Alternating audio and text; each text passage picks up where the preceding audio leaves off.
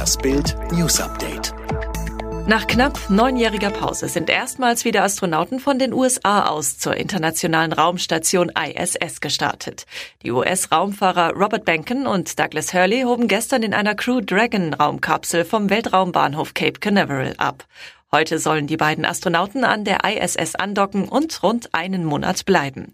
Es ist das erste Mal, dass mit SpaceX ein privates Raumfahrtunternehmen Astronauten zur ISS befördert.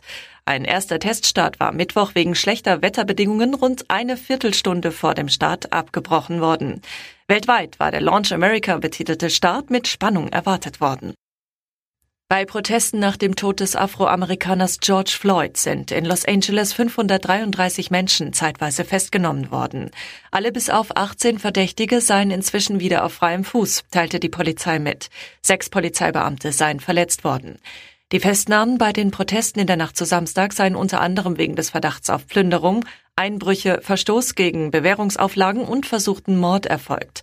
Auch in Chicago, New York und Las Vegas kam es zu zahlreichen Festnahmen. US-Präsident Donald Trump will den G7-Gipfel in den USA auf September verschieben und das Treffen dann um andere Staaten erweitern, darunter Russland.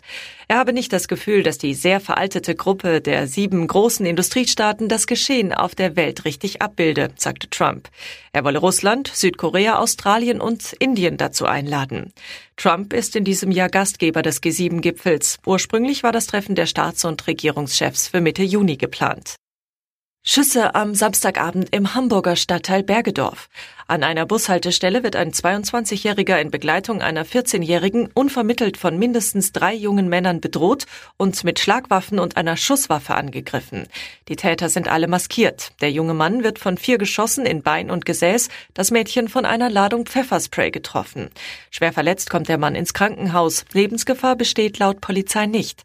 Die Ermittler haben am S-Bahnhof Nettelnburg einen Mann in Gewahrsam genommen. Ob er an der Tat an der Bushaltestelle beteiligt war, wird nun ermittelt. Langsam nimmt die Schalke-Krise historische Ausmaße an. Durch das 0 zu 1 gegen Abstiegskandidat Bremen ist der Revierclub seit elf Ligaspielen ohne Sieg. Am nächsten Spieltag droht sogar die Einstellung des Vereins Negativrekords aus dem Jahr 1993. Schalke holt aus den letzten elf Spielen nur vier Punkte, verliert als einziger Bundesliga-Club alle vier Geisterspiele. Dabei hatte Trainer David Wagner alles getan, um dem Team Stabilität zu geben.